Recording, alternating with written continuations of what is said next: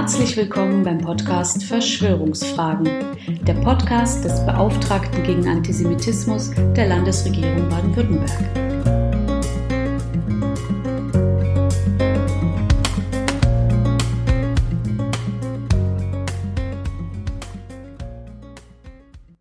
Es gibt derzeit kaum einen stärkeren wissenschaftlichen Konsens als den, dass wir Menschen in den reicheren Gesellschaften viel zu viel Fleisch aus Massentierhaltung essen.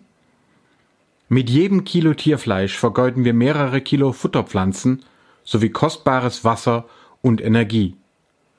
Überzählige, gedüngte Felder zerstören die Natur und immer wieder springen auch Krankheiten als Zoonosen von Tieren auf Menschen über. Würden wir dagegen unseren Fleischkonsum deutlich reduzieren, so könnten wir nicht nur Energie sparen, sondern auf einem Teil der frei gewordenen Flächen erneuerbare Energien produzieren und damit unsere Abhängigkeiten von Öl und Gas schneller vermindern. Aus all diesen wissenschaftlichen Gründen habe ich letzten Sommer aufgehört, Fleisch zu essen und auch Kuhmilch durch vegane Varianten ersetzt. Unter Vegetariern und Veganerinnen sind mir jedoch auch immer wieder Juden und islamfeindliche Haltungen begegnet, die die Religionen der Grausamkeit beschuldigen. So ruft derzeit mitten in Deutschland auch ein veganer Koch via Telegram seine Anhängerschaft zum Trolling gegen die Psychologin Pia Lamberti auf. Sein ebenso absurder wie antisemitischer Verschwörungsvorwurf lautet, die Wissenschaftlerin und Publizistin sei ein vom jüdischen Milliardär George Soros finanzierter Dämon. Pia verdient unsere Solidarität. Aber auch weniger radikale Zeitgenossen erläutern mir, der biblische Gott habe zwar Abrahams Kind verschont, aber dafür ein Tieropfer verlangt. Dieser Gott sei also blutrünstig, mindestens bis er durch das Opfer von Jesus mitfühlend geworden sei. Ernsthaft spirituelle Religionen wie der Buddhismus oder Jainismus würden den Fleischgenuss dagegen konsequent untersagen.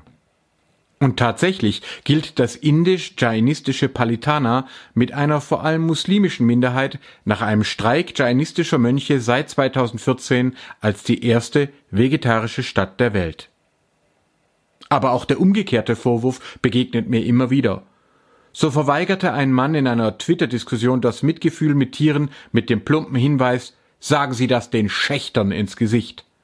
Also Juden und Muslimen. Entsprechend wurde in der Schweiz bereits 1893 per Volksinitiative nicht etwa die Massentierhaltung, sondern nur das jüdische und islamische Schächten verboten. Auch die deutschen Nationalsozialisten prangerten das jüdische Schlachten propagandistisch an um von der eigenen Grausamkeit gegenüber Menschen und Tieren abzulenken. Oft galt und gilt also die Abgrenzung gegenüber den vermeintlich blutrünstigen semitischen Religionen als billiges Mittel, bloß nicht das eigene Verhalten hinterfragen zu müssen, nach dem Motto Wir mögen vielleicht schlimm sein, aber die sind schlimmer. Doch wie immer bei antireligiösen Mythen ist die Realität sehr viel interessanter als das Vorurteil. Wenn Sie nur ein einziges Buch zum Judentum lesen wollen, dann empfehle ich Lehre mich ewiger deinen Weg. Ethik im Judentum, gemeinsam herausgegeben vom Zentralrat der Juden in Deutschland und vom Schweizerischen Israelitischen Gemeindebund. Es enthält maßgebliche jüdische Reflexionen über Fragen der Umwelt, Medizin, Sozial-, Sexual- und auch Politikethik und diskutiert von der Frage der Gleichberechtigung der Geschlechter bis zur Gentechnik und Todesstrafe die verschiedensten Themen. In einem starken Vorwort erläutert Micha Brumlik den Unterschied zwischen einer zunehmend global diskutierten, für alle Menschen angestrebten Moral und dem jeweiligen religiös und kulturell geprägten Ethos aus dem Griechischen für Gewohnheit und Brauch. So erweist sich als unfair und dumm die je eigene Ethik bereits für die einzig denkbare Moral zu halten. Nur andersherum geht es voran.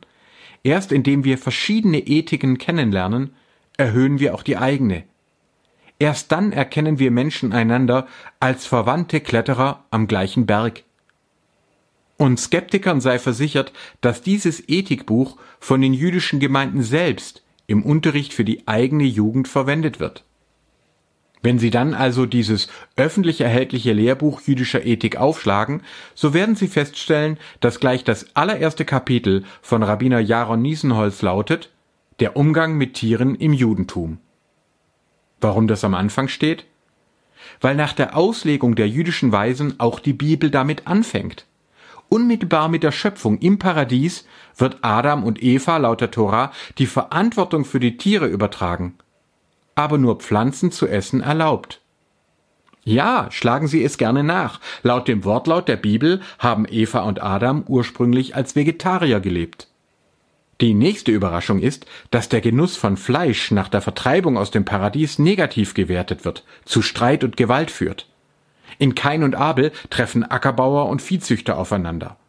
Die Sinnflut sei auch deswegen ausgesandt worden, weil die Menschen durch maßlosen Fleischverzehr grausam und gewalttätig geworden seien.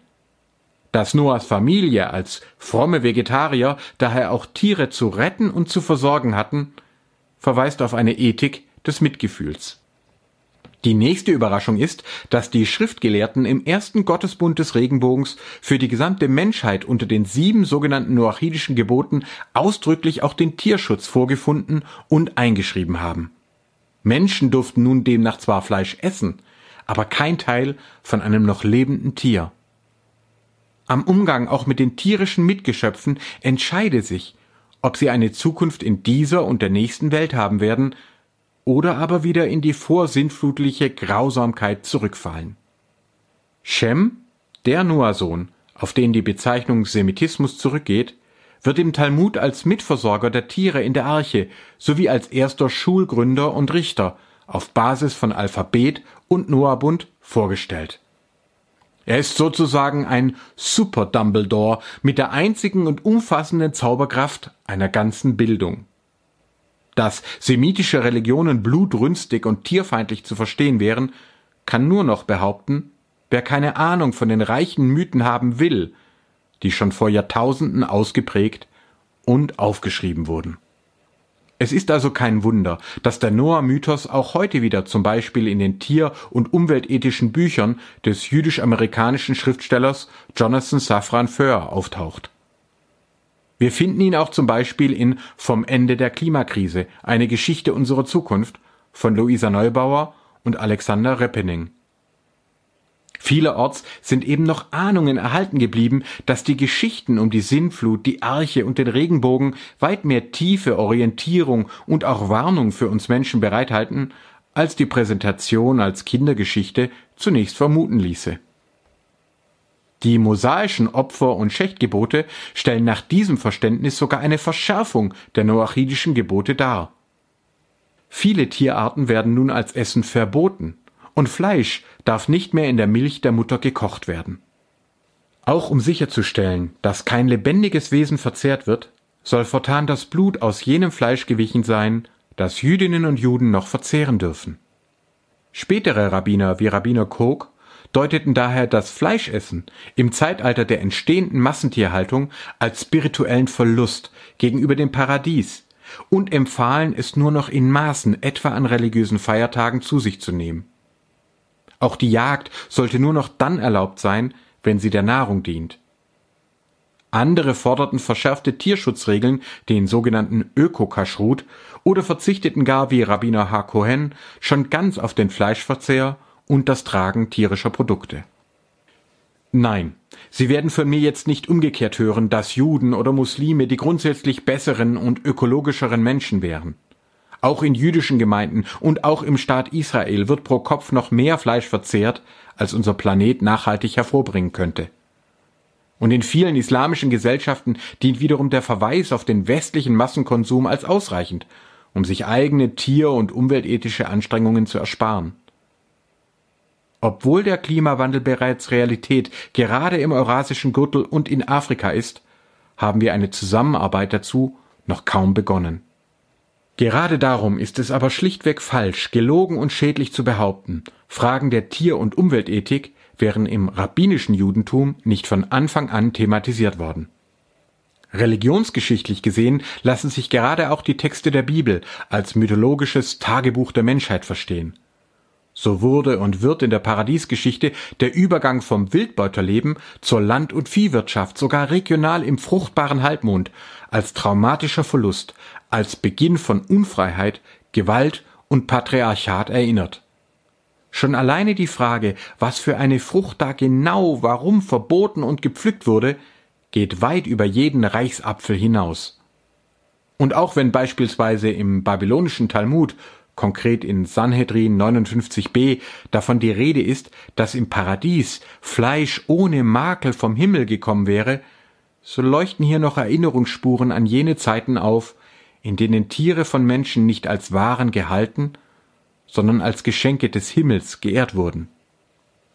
Auch die tiefen Umarbeitungen der sumerisch-babylonischen Sündflutmythen zum biblischen Noahbund belegen eine jahrtausendealte Suche nicht nur nach einer regionalen Ethik, sondern nach einer globalen Moral für das friedliche und gerechte Zusammenleben von Menschen und Tieren. Zum ersten Mal sitzt symbolisch die gesamte Menschheitsfamilie mit der Tierwelt nicht nur im gleichen Boot, sondern in der gleichen Arche. Zukunft gelingt oder misslingt von nun an nur noch gemeinsam. Selbst noch in der Gliederung der Woche in sieben Tage mit mindestens einem Ruhetag sah Erich Fromm ein Stoppschild gegenüber hemmungsloser Gier und einen Aufruf zu einem harmonischen Miteinander von Menschheit und Natur. Dass sich eine globale, wissenschaftlich orientierte Umweltbewegung auch junge Menschen ausgerechnet freitags versammeln würde, hätte den großen Psychologen und Mythologen mit Sicherheit begeistert. Für das Miteinander von Ethiken und Moral gilt, antisemitische, rassistische und generell menschenfeindliche Ressentiments blockieren uns im Verhältnis zueinander und auch zu unserer Umwelt. Wer am Verschwörungsglauben und Hass gegenüber Menschengruppen festhält, stemmt sich damit gegen das gemeinsame, wissenschaftlich aufgeklärte Verständnis unserer Vergangenheit und gegen eine bessere Zukunft für Menschen und Tiere. Aber aufgeben gilt nicht. Der Regenbogen leuchtet immer noch, und zu den vielen religiösen und philosophischen Ethiken der Menschheit treten die immer drängenderen Erkenntnisse der Wissenschaft. Für die bereits ansteigenden Fluten unseres sich erhitzenden Planeten, für zerstörte Naturgebiete, aussterbende Arten und sich ausbreitende Pandemien können wir heutigen kaum mehr Gott verantwortlich machen. Wir selbst sind gefragt. Die nächste Sintflut wäre nicht mehr überzeitlicher Mythos, sondern konkrete Marke Eigenbau. Aber wir können voneinander wissen, aneinander lernen und idealerweise miteinander tätig werden. Gerade auch die ehrliche Auseinandersetzung mit der biblisch grundierten und weiter lebendigen Tier- und Umweltethik des Judentums kann Vegetarierinnen wie auch Fleischesser aller Religionen und Weltanschauungen von tradierten Vorurteilen befreien, für die eigenen Ethiken anregen und damit neue gemeinsame Antworten voranbringen. Wir bräuchten sie dringend. Vielen Dank für Ihre Aufmerksamkeit. Und da ja auch heute wieder ein Friday for Future ausgerufen wurde, auch allen, die ihn begehen, ein herzliches Shabbat Shalom.